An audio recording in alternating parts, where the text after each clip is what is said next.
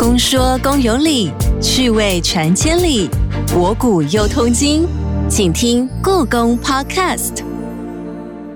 Hello，你好，我是阿哲。我们常会开玩笑的说，女人的衣柜里总是少一件衣服。那现今其实大家想到这个服饰的时尚潮流品牌，很多人第一个就会想到的是欧洲啊，或者是法国的巴黎等等。不过，其实欧洲有许多的织品材料，却是在十七世纪之后才从亚洲传过去的，甚至有很多的像是编织的方式或者是样式风格，都是深受亚洲地区所影响。而故宫南院的亚洲织品常设展，就要从院藏的文物来让我们认识其中的文化特色跟用途。而今天我们特别邀请到了故宫南院处助理研究员杨芳琪老师，要来跟我们分享这些织品的可贵之处。欢迎杨老师，你好。Hello，阿泽，我是芳琪，大家好。杨老师，我想请教一下哦，就是这一次的常设展展出的是亚洲的织品文物，这跟过去我们认知的这个故宫的藏品好像有一些不一样，是不是？跟我们来分享一下为什么会有这样子的展品呢？因为故宫南院大概在在二零一五年开馆，那当初为了开馆的时候，我们有征集的一批亚洲文物，其中有几个 collection，就像 Miss Collection 的话，它是亚洲织品非常有名的，还有另外一个是中亚伊卡的 Rib Roll Collection，这批 col。选呢，其实还有在那个 V&A 展过，后来就是很幸运的，我们就是这些东西都有陆续征集到故宫南院。那来南院的话呢，我们最有特色就是亚洲织品。那这批织品呢，其实不是清宫旧厂，在清宫旧厂里面呢，我们有非常有特色的刻丝跟刺绣。但如果你想要了解亚洲织品的多元文化的话，呃，一定就是要来故宫南院参观。我们讲亚洲啊，亚洲是这么多的国家哦。那这一次我们的展品当中，来自于亚洲哪些国家的制品文物呢？就是这次的话，我们是一区域，然后来帮大家介绍，分为南亚、东南亚。中亚跟东亚四个区域，那南亚的话呢，我们选择了印度；东南亚的话呢，就是以柬埔寨跟印尼为主。那为什么选这两个国家呢？因为像印尼是在海岛东南亚，它大概十五世纪的时候是受伊斯兰文化的影响。那柬埔寨从以前到现在都是受印度教跟佛教的影响。那我们想呈现就是说不一样的宗教信仰，事实上在文字上可能会不一样，想透过文字让大家做个比较。然后另外就是中亚介绍了乌兹别克，东亚介绍了日本。哦，也就是说，透过制品的展示跟比较，然后来认识各国的文化。那这次的策展，我知道分为四个单元嘛，那它主要是用什么样系统化、逻辑化来展现他们各国织品的特色呢？我们经过讨论后，决定选择用伊卡这个主题，用同样的技法，看南亚、东南亚、中亚、东亚，同样都有这样的织品，他们在呈现上会有怎样不一样的特色？刚刚老师说到的这个伊卡，待会我们会来细聊，这是一个算是织品的技法，它是个技法，然后到现在也也变成个织品的代称。嗯哼哼，好，那我们接着就一一的跟我们所有的听众朋友来介绍这次的展览。这次的展览单元总共分为焦点展件、认识织品、区域风情、婚庆盛装。那首先呢，我们看到的就是焦点展件哦，最为人知的应该就是来自于十八世纪的生命之树文绘染挂饰。那众所皆知呢，其实印度的会染布除了内销量很大之外，它销往国际的出口量也是不少的。为什么特别提到内销跟外销，也跟生命之树文绘染挂饰有关？是不是老师跟我们来聊聊这个脉络？好。就是说，呃，其实我有点讶异，就是说，生命之树文慧染挂饰的话，它是外销到欧洲的。在那个研究过程中，意外发现说，其实呢，欧洲人不是很早就开始穿棉布，因为像今天阿哲或我们身上都有穿棉布的衣服。嗯其实欧洲大概在十七世纪的时候才开始穿棉布的衣服。嗯那我有看到一个记载非常有趣，就是说，十六世纪的时候，其实欧洲人都是穿着马跟马为主要的材料，他们其实。棉花并不存在他们的生活，是他没有看过棉花，所以那时候的图像就会以为说，哎，棉花是不是跟羊一样，它是长在树上的羊毛？所以说你会看到那时候的图像，就是说欧洲人对棉花的好奇跟想象。嗯哼哼，他们那时候知道有棉花这个东西，但是他们自己没有生产。对然后都是从印度那边过来的。呃，主要是从印度，对，十七世纪因为大航海时代的时候就开始购买。那一开始的时候呢，他们购买这些棉花是当做家里的那一种挂饰，嗯，就是我们这次看到的尺幅非常大，它大概有四百公分乘以三百五十。嗯那四百公分的话，其实就等于我们现在一层楼高，因为现在一层楼高大概三百五十公分。是。然后他们通常用这样的挂饰呢，就是用来炫富，因为他们那时候的家里非常高。那你进去看到这么大尺幅的东西，然后又来自东方，又有异国情调，所以那时候欧洲人都非常的喜欢。是是是是，为什么会取名生命之树？它有什么样特别的含义吗？生命之树的话，有个说法是说它来自于希巴呃希伯来文，然后它是描述通往神的路径，或是神创造宇宙的方式，盛行在西亚的古文化，然后随着波斯蒙古文化辗转传到印度。这个只是一个说法，但是我们这次展出的生命之树文的话，其实它已经变成那时候贸易商品流行的题材。因为英国自己在或是欧洲的话，他们原来在刺绣本来就会有生命之树这样的传统。对，生命之树不管在印度啊，或是细密绘画、中国绘画或壁纸或中国外销瓷，都有类似的概念。然后甚至在北欧，就是斯堪的维亚神话还有创世纪的话，都有这样的传说。我其实就是陆续在看到一些资料，我个人觉得应该是说生命之树。比较是一个世界共同都有的一个主题，然后因为非常流行，所以到后来就被印度会染布使用。嗯，所以它是一个概念，并不是在这个挂饰上面有特别的一个图腾或者是样子。就是只是一个概念而已。就那时候大家都非常的喜欢。如果我们去查找印度公司的资料的时候，它有很明确的寄到印度去，说希望有一个这样生命之树的图文，还要白色为底。然后印度非常厉害，它就是会依照客人的喜欢去制作。英国人其实为什么喜欢白底？因为白底象征高贵跟高雅。然后像如果爱销到荷兰的话，荷兰会比较喜欢这种红底的。他们那时候都找印度来做生产。呃，应该是说会透过印度的东西，主要是荷兰东印度公司跟英国东印度公司。然后一开始呢，他们会购买这些蕙兰布，其实有点也是不得已的，因为大家都知道说，荷兰东印度公司一开始是想要跟印尼买香料。但是因为印尼的那些商人或富商，他们非常喜欢印度会染布，所以他们要求用印度会染布作为交易货币，所以他们不得已就只好去买会染布换香料。然后同时呢，他又把这些会染布再卖到欧洲去。那欧洲本来就是没有这种棉布，所以后来呢，就是意外的引起了一阵就是那种印度会染布的潮流。是，当时竟然把织品当做是货币来做交易，可见这个织品是有多么的珍贵，多么的厉害，所以才成为了他们的时尚单品。这样，对，就是因为其实印度的不管是惠染布，或者是刚才说到的伊卡，都非常受到那个。东南亚就是印尼商人的喜爱，因为他们通常买来以后呢，都会作为就是仪式的用布，或者是说在重要的仪式穿着，而且会世代传承。嗯哼哼，我们在第一个展区就能够看到《生命之树文会染挂饰》这个作品。接着呢，我们就要继续往前走了，来到了认识织品这个展区。那认识织品其实就是想要告诉大家，有很多的材料嘛，不单单只是棉布，然后还有羊毛等等哦。对，就是我们在第二单元的部分，以往大家会觉得就是织品有点难懂，然后难以亲近，不知道如何去欣赏，所以我们希望这次的展览就是从教育、跟鉴赏、跟体验这个几个方式去呈现。所以在材质的部分呢，我们介绍了棉、麻、丝、毛，再来我们就是会介绍技法跟纹饰。这次的话就是。毛的部分，我们有特别介绍了一个是亚洲非常重要的品类，叫做克什米尔羊毛披肩。哇，就是听起来好高级哦。对，因为克什米尔羊毛披肩，其实在十九世纪的时候，只要你是布尔乔亚阶级或是富商的话呢，基本上每个人都要有一件。嗯哼，直到现在，克什米尔羊毛披肩还是非常多人视为是奢侈品的，然后到国外也会特别的去挑选哦，因为羊毛的材质非常的柔软，再加上它能够保温，然后吸湿，同时也透气，这些功能都非常的好哦。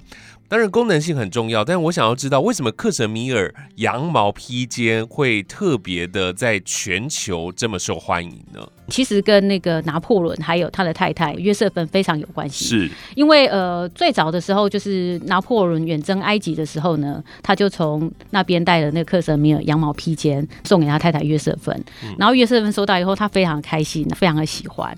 可是呢，因为就是女生开始爱上一个东西，恋物以后呢，就会想要有收集的欲望。嗯哼，在一些研究上有讲说，约瑟芬非常喜欢，然后他有高达三百件，他每收集到一件呢，就是会把旧的一件烧掉。但是我觉得啊，我个人觉得这个说法比较不可信。嗯可是你如果从他的遗产清单，因为遗产清单是有比较确切的记录，就是说他有多少东西，遗产清单上有高达五十件。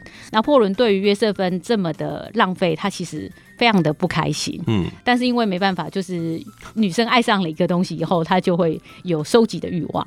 女生收集就女生收集嘛，那她不想要，她就把它收到柜子里，为什么要烧掉？不知道，所以说我觉得之前看到这个记录的时候，我觉得是比较呃不可信，就可以当做那种茶余饭后的闲聊。嗯哼，所以在过去的图画当中，也可以看到约瑟芬皇后还有拿破仑他们身上都有这样的披肩。对，就是连拿破仑自己本身也非常喜欢克什米尔的羊毛，所以他在穿着军装的时候呢，他会把它当做腰带绑束在那个腰间。也就是说可以做个对比啊，因为他的遗产清单有五十几件，以前的这些图画当中，如果它上面的披肩是不同的款式、不同的颜色，一对照之下，就表示它其实有更多的克什米尔披肩。应该会有更多件，因为如果你看它图像上的最有名的，都会有一个约瑟芬的肖像。他除了身上披了一件红色的羊毛披肩，在他的裙子呢又披了一件白色的羊毛披肩。对，上面的佩斯利纹呢，就跟我们这次展出的市场是非常的类似。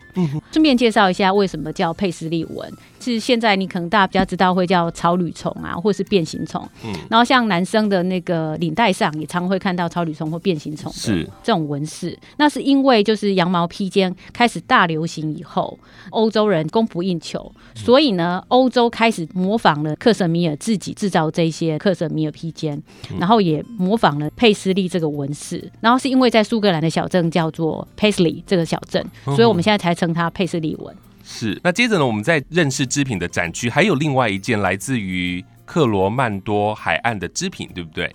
呃，应该是说它制造地是克罗曼多海岸，就是我们焦点展件的那个生命之树，还有就是那个外销斯里兰卡的，都是克罗曼多海岸生产。那时候就是印度会染布在东南边，它是非常重要的一个生产地。然后它那时候其实已经外销到欧亚非，就是甚至有到非洲的埃及去。是。那我们这次展出的是斯里兰卡的，它比较典型是下面会有盾斑纹，就是连续的三角形。它的中段的话，可能就会用那种画格线，然后有一些花卉排列。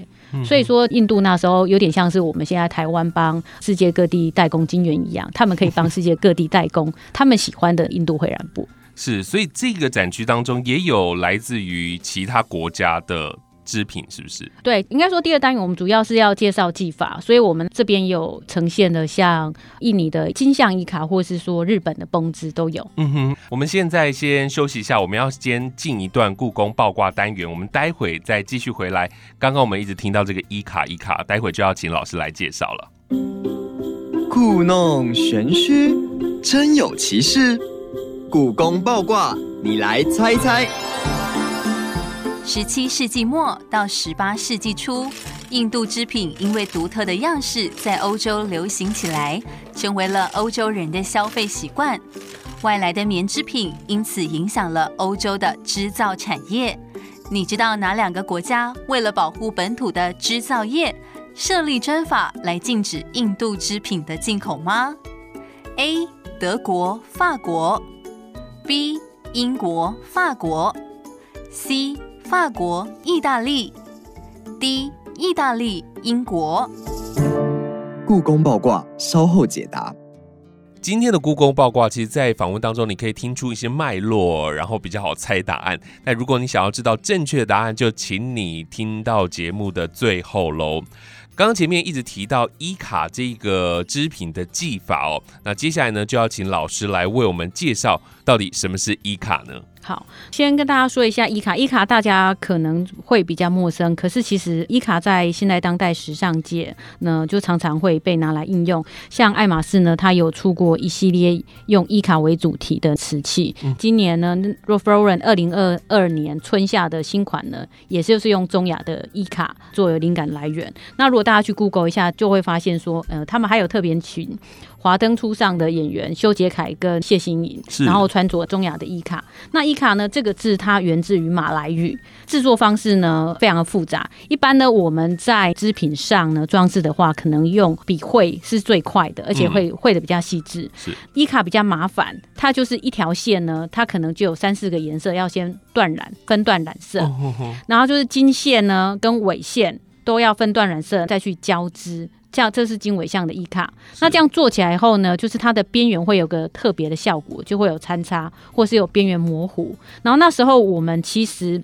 觉得伊卡这个技法对大家来讲实在非常陌生。后来我们看到伊卡这个图像呢，就让我们联想到现在非常流行的八位元艺术，就是有点像是我们小时候玩的小蜜蜂啊，还是小精灵的那一种，或者说你想看一下，就是说以前我们在用那个 BBS，它的那个也是用像素去组合的，是，所以说它其实这个效果就会非常像现在的八位元艺术。嗯哼，刚刚老师说到这个伊卡，它的技术是需要分段去染色的，然后它所编织出来的就是模糊的风格而已，还是说它有色调的不一样？边缘会模糊的原因是因为你在呃经纬交织的时候，如果松紧度没有抓的很好的话，会有模糊。那即使抓的很好的时候，其实它本来就会自然浮出它的效果，所以它这也是它的一个特色。嗯哼哼，老师刚刚特别提到现在的时尚圈、潮流圈还有在用伊卡这样的一个概念，那他是真正的用他的织法，还是只是一种象征而已呢？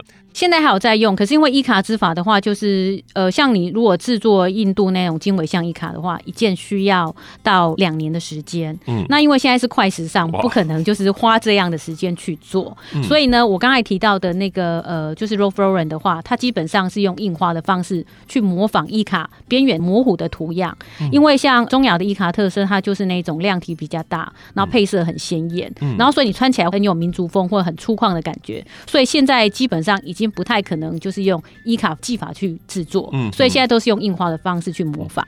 我们说伊卡这个技法，它是横跨多国的，所以在各国所呈现出来的伊卡的织品是有不一样的样式吗？表现是有不一样的吗？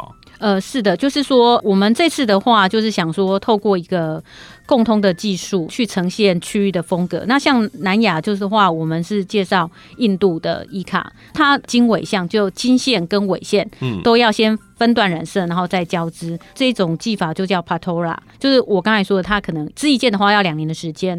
那早期像这种伊卡的话，会外销到东南亚去，然后东南亚的那些就是贵族或商人会非常喜欢。后来就是因为它太贵了，买不起，所以有一个穷人版的伊卡，所以他们就是会用。会染的方式去模仿，就是用染的方式去做，然后就故意模仿它那一种菱格状啊、边缘模糊的效果。是，对。然后所以说到现在还是一样，现在像就是 Ralph Lauren 出的话，也是用那种印花的方式去模仿伊卡。嗯哼。再来，我们有介绍刚才说到的东南亚的话是柬埔寨跟印尼。柬埔寨比较特别，它是用尾像伊卡，就是尾线的话就是断染。印尼的话呢，就是也有介绍到印尼的伊卡，然后让大家去比较这两个。因为宗教信仰不一样，像印尼的话，因为它伊斯兰信仰，所以它比较多都是那一种花卉或是几何纹饰。因为他们呃伊斯兰信仰的话，基本上不能有动物或人物的那些图案出现。是。再来的话，就是呃中亚，中亚的话呢，它比较浮夸，它颜色会非常的鲜艳，然后构图非常的大胆。嗯。那日本的话又不一样了。如果你拿中亚跟日本比的话，就会差很多。日本就是那种低调奢华，它会在那一种深蓝色，就那种蓝染上面用小花去装饰。那为什么他们会用低调奢华的感觉呢？是因为在江户时代的时候，其实有禁奢令。要禁止那一些富商啊，或是贵族啊，透过穿衣服去炫耀他的财富，嗯然后也不能穿那种太贵的丝绸。那大家还是想要，就是说炫耀自己是很有品味的，嗯，所以变成这时候低调奢华是一种风尚。那一直到那种明治时期的时候，像那个呃，我不知道大家知不知道一个。呃日本的文学叫做太宰治，就是呃写《人间失格》的这位作者，他有写到说，呃，他之前非常穷的时候，都是他妈妈寄付给他。可是因为他后来开始自己赚钱，他拿到稿费的第一件事呢，就买了两件伊卡的衣服。那伊卡在日本叫做绷织，哦然后他非常喜欢九流米绷。九流米是日本生产绷织一个非常重要的产地。他觉得他穿着这种绷织的衣服，让他感到非常的舒适，也非常适合他这种穷酸的书生。所以他祈愿他这一生都能穿这种书生风的和服。很多的文青就喜欢这样低调的风格啊。对，就是因为它事实上就是在深蓝色底上，然后那个画都会非常的细小，跟中雅是完全不一样的。嗯哼哼。刚刚我们说到了伊卡，然后老师说到日本叫做崩织，对所以其实各地是有不一样的。对，，像中亚的话呢，它就这样爱德莱斯绸，爱德莱斯绸，对，所以它是直接翻译的，然后它原原意就是天空的意思。嗯哼哼哼哼，也就是这个伊卡，它这样子的编织技术，在各国的发展跟表现有一些不一样，同时连名称都不一样哦。在这个展区当中呢，我看到了一个来自于十九世纪印尼东爪哇腾格尔族的。绘染拼布服哦，据说它的工艺相当的精彩，是由上千片的小三角形的印度绘染布，还有欧洲的毛毡布片所缝制而成的。老师是不是跟我们来介绍一下这一件工艺精品呢？这件服饰其实非常的特别，因为印尼我们都知道，呃，它到现在还是那一种伊斯兰信仰比较兴盛的地方。这个的话，在东爪哇，它事实上是一个印度教那个祭师的衣服。那现在印尼还有在信仰印度教比较兴盛的地方，应该就剩下巴厘岛跟东爪哇这个地方。哦，哦这件衣服呢，它上面的拼布衣服会让我们想到中国也有叫做水田衣，就水田纹。之前好像有聊到有聊有聊过，好像是那个。晚明时期很多人喜欢穿的，对我有我有听那一集的 podcast。水田衣呢，就是生理所穿的白纳衣，他们那些三角形的小碎片是由人们捐赠的旧衣物补丁缝合而成的袈裟。那为什么叫水田衣呢？其实你就是鸟看的时候，就像那种道路交错。就像水田一样，因为它拼起来就像水田的样式。中国传统也会给小朋友穿这一种拼贴的衣服，因为他们觉得就是说，他去跟邻居要各式各样的小布片，可以骗过那些模型啊，就是让他们不要把这个小孩抓走。是是。然后其实呃，应该说拼布这个做法在世界各地都有。我们的这一件的话，它比较特别，是它上面有很多的印度会染布，还有欧洲的毛毡，然后都非常的珍贵，所以其实到现在留下来是研究非常重要的史料。那一开始其实我也没有很清楚它的做法，后来我去查了荷兰的热带博物馆里面有类似的馆藏，这个的话很有可能是东爪哇地区腾格尔族祭司所穿的仪式，因为呢，大家会认为就是说每一个拼布上都有纹饰，那每个纹饰都有它意义。那你把这些纹饰汇集起来的话，它可能就会有神奇的力量。譬如说，你可能祈愿生产顺利啊，考试顺利啊。但是如果你把很多不一样的纹饰汇集起来的话，就是会再增加它更大的力量。嗯然后到后来的时候，就是其实，在印尼呢，印尼那人非常有名，他也会去模仿这一种拼布的效果。是老师，刚刚我们从前面聊到现在啊，我有一个疑问，就是刚刚我们前面有提到拿破仑，然后现在又聊到印度教，这些服饰通常是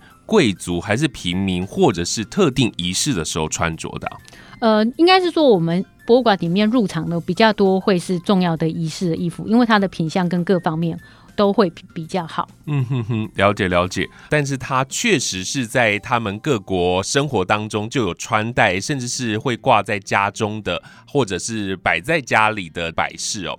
其中我看到有一件作品很有趣，它是来自于印度二十世纪陶弘帝法蒂玛之手文刺绣。据说这件织品是西亚与北非地区非常常见的手掌型的护身符，是不是？呃，对，就是法蒂玛之手的话，其实它在西亚跟北非地区都会非常常见。应该说，在整个地中海，如果你去希腊玩的时候，应该也会看到贩卖就是类似的商品，就是在他手的中心呢会有一个眼睛。他们认为法蒂玛之手的话，就穆斯林会认为它可以防护那种邪恶之眼，然后对社群进行保护啊，可以避免灾祸。那法蒂玛就是那个穆罕默德的女儿，然后她的先生就是阿里。哦，所以现在也可以看到这样子的东西。对，然后我们这个法蒂玛之手，我目前就是呃有找到一些图片，有可能是在结婚仪式的时候挂在胸前，嗯当做一种装饰，基本上有点像是我们现在的御守或护身符，它事实上是嗯具有一些保护的功能。那我们中雅一卡的那个爱德莱丝绸的大袍的话，上面也有这样的纹饰。所以这样子可以看到，故宫所收藏的亚洲织品，大多数都和宗教文化有蛮高的关联性喽。应该可以这样讲，就是说，我们这次其实有一部分是要让大家去透过不一样的地方、不一样的信仰，去看不一样信仰在文字上的表现。嗯像伊斯兰就很明显，像中亚伊卡大袍的话，其实你在上面看不到一些动物或具象的图案，都是比较抽象或是几何或花卉的。嗯哼那个图案。那我们这次选的的确是蛮多像宗教有关的，因为我们这次有选到那个桌围、豆椅。是那个印尼的，那因为像台湾，我们看到那种八神菜还是什么东西，都是用刺绣的。是可是因为华人移民到印尼以后，他们就会用当地的蜡染去做。这次也有选一些礼拜毯挂饰，的确就是如你所说的，很多都是宗教仪上使用的。嗯哼哼哼哼，所以我们邀请大家进入到故宫看这个亚洲织品展，就是让大家透过织品的每一个细节哦，你可以认识当地的文化。其实故宫的典藏真的有蛮多印度仪式性的织品，那其中就有黑天与牧牛女的刺绣挂饰，据说就是黑天祭典仪式所使用的织品。那到底谁是黑天呢？观众又要怎么来辨别？我们要请老师来跟我们介绍一下这个文物。哦，好，黑天跟牧牛女的话呢，是印度神话里面非常重要的一段。黑天呢，它事实上是毗湿奴的化身，然后蓝黑色皮肤是它的特征。为什么它是蓝黑色皮肤？呃，我可能大概讲述一下这个故事。就相传黑天出生的时候，曾被预言会杀死他母亲的兄长，就是他的舅舅刚沙王。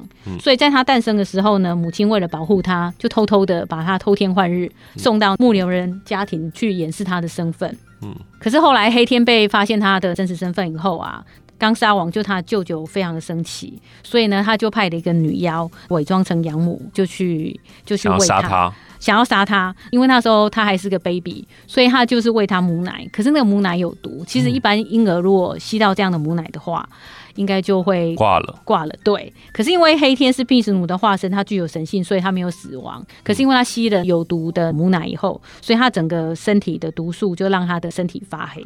所以看到一个吹笛的男士，然后还有蓝黑色皮肤的话，基本上就是黑天。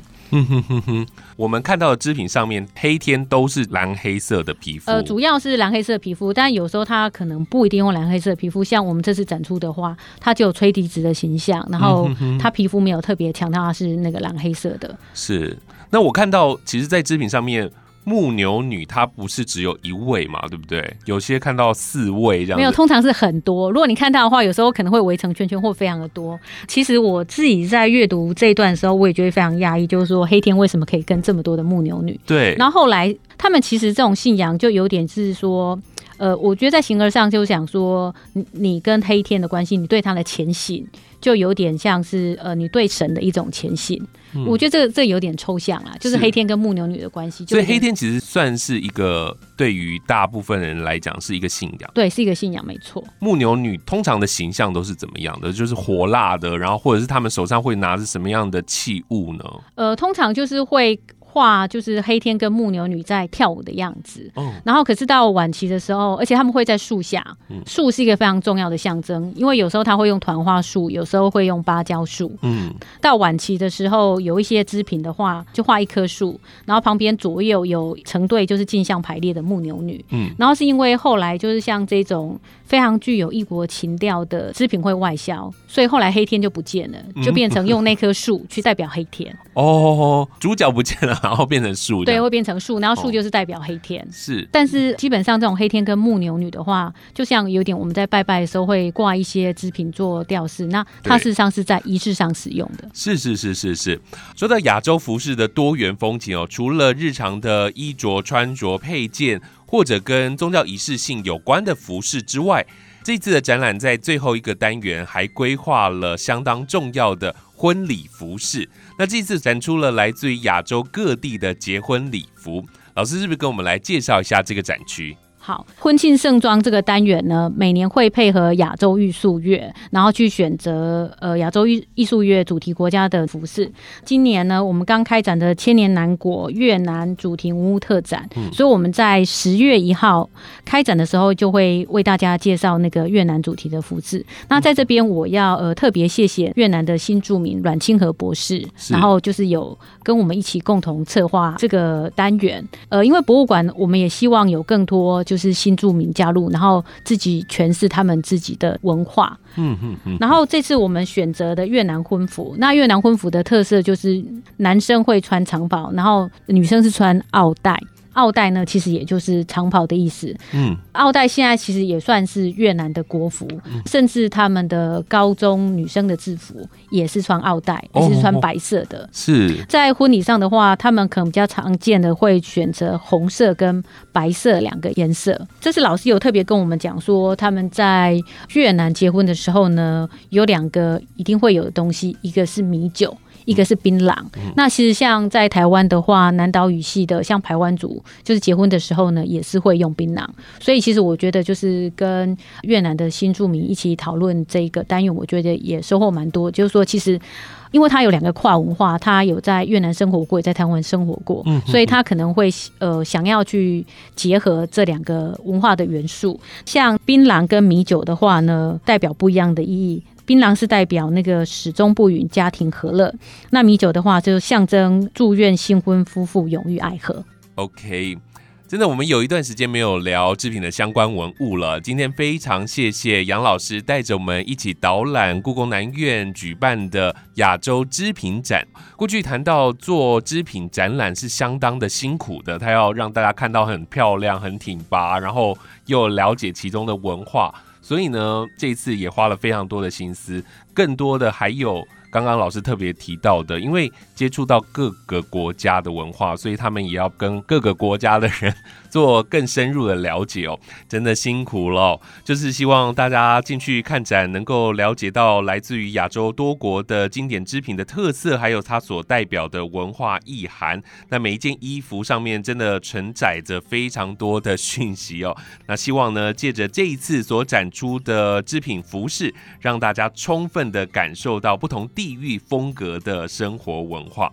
再次的谢谢今天杨老师带给我们这么精彩的内容，谢谢。谢谢阿泽。故宫爆卦，你猜到了没？你知道哪两个国家设立专法来禁止印度织品的进口吗？答案是 B，英国、法国。印度织品不仅是国际贸易重要的商品，甚至可以作为交易用的货币。所以，英国与法国为了保护自己国家的织品产业，相继寄出了专法，禁止印度织品的进口。